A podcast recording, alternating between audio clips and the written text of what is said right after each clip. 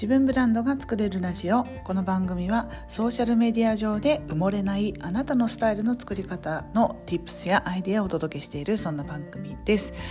こんにちは、えー、ブランドプロデューサーの高取ゆり子です。いや日本の題材の話を前回したんですけれどもその中で私が思ったのが、えー、適正な価格で皆さんビジネスしてますかっていうことをあえて問いたいと思います。皆さんいかがでしょうか？というのは、えー、ちょうどね私が滞在していた4月の1日からいろんなものが値上がりしましたよね。あのまあ今まで価格の是正って特に外資系のあのものだったりするとやっぱりその円の問題だったりとか価格の是正が必要な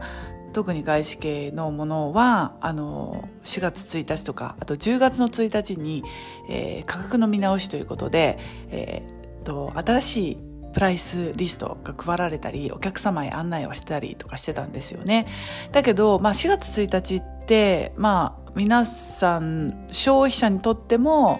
なんかこう、うん、4月1日は新しいシーズンだから、その値上がりとか、ね、値段が変わることに比較的抵抗しづらい季節を皆さん選んでいるんだと思うんですけど、今回その、えー、プライス、価格の値上げの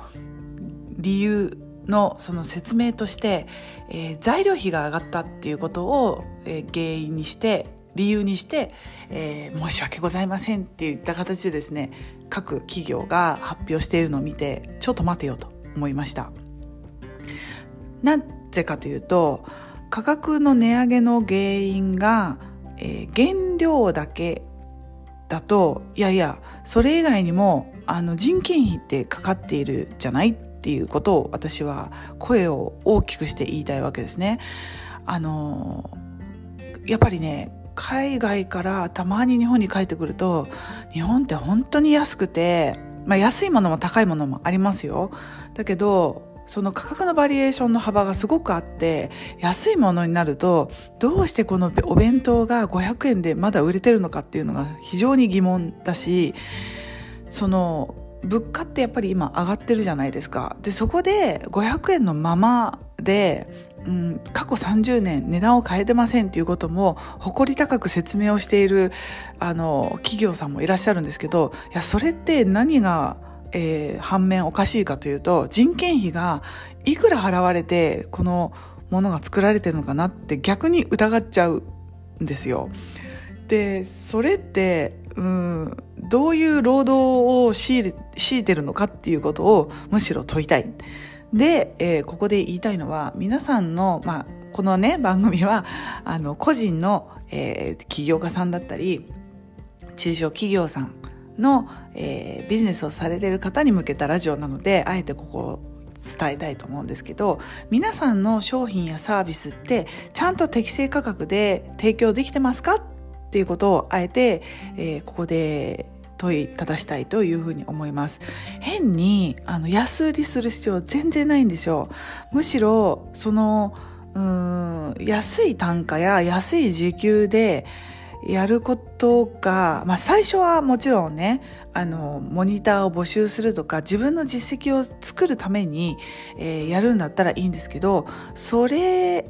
がそのままになってませんかとあえてお聞きしたいです。私も最初、えー、最初のビジネス始めて2、3ヶ月は自分の実績を作るために、あの、モニターで無料でやらせてくださいとか、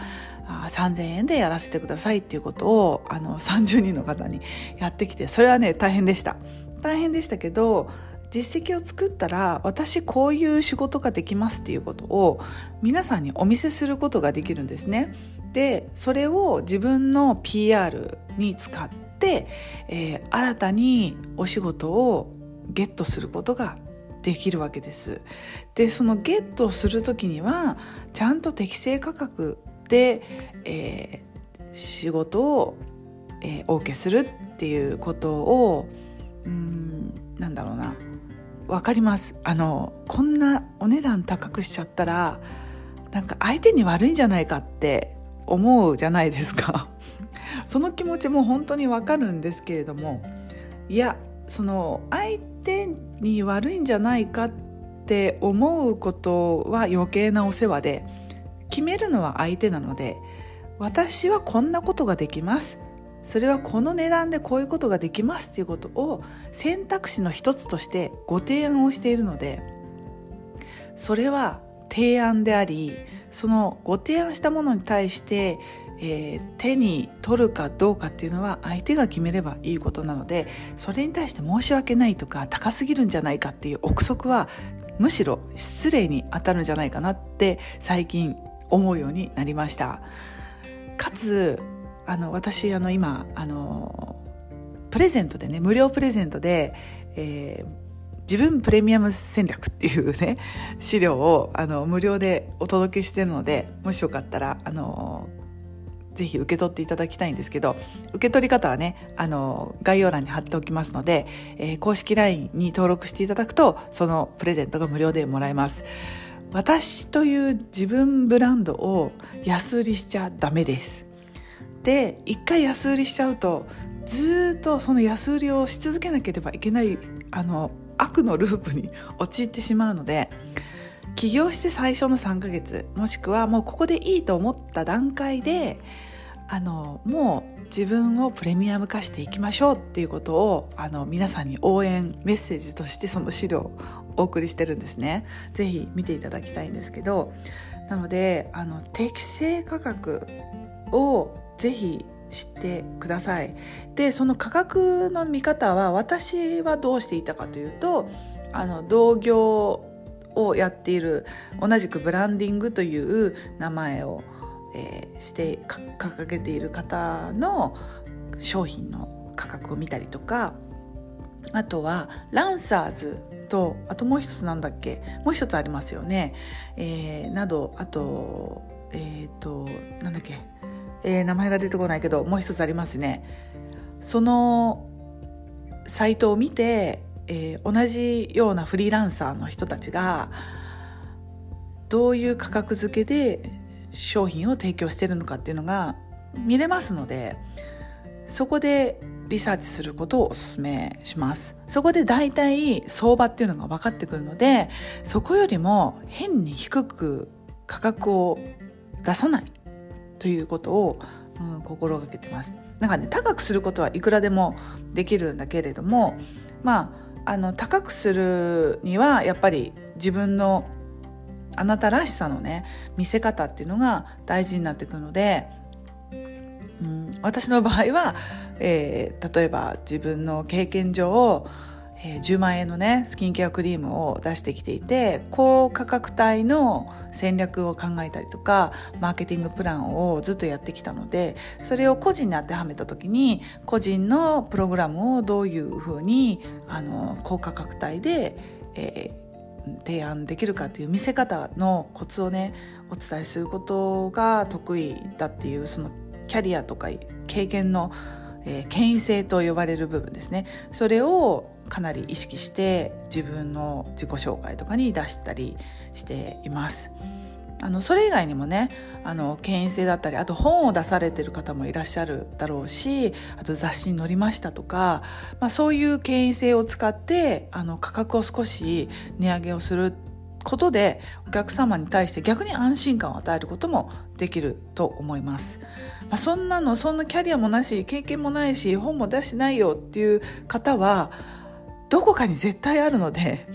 ご自身のあのキャリアプラン今までね、えー、生まれてから小学校中学校高校大学大学行ってなければ、まあ、会社員時代どういうお仕事をしてきたのかアルバイトでもいいです。アルバイトでも例えば、えー、社長賞をもらったとかあの地区大会で優勝したとかそういうことでも全然いいんであの何かこう説得力になる素材を自分のストーリーの中から見つけてそれをあえて、えー、見せることで自分のプレミアム化っていうことがあの実現できますのであのまずは今日お伝えしたいのは自分を安売りしないでくださいっていうことをお伝えしたいと思います。それじゃあねまた次の音声でお会いしましょう。またねチュース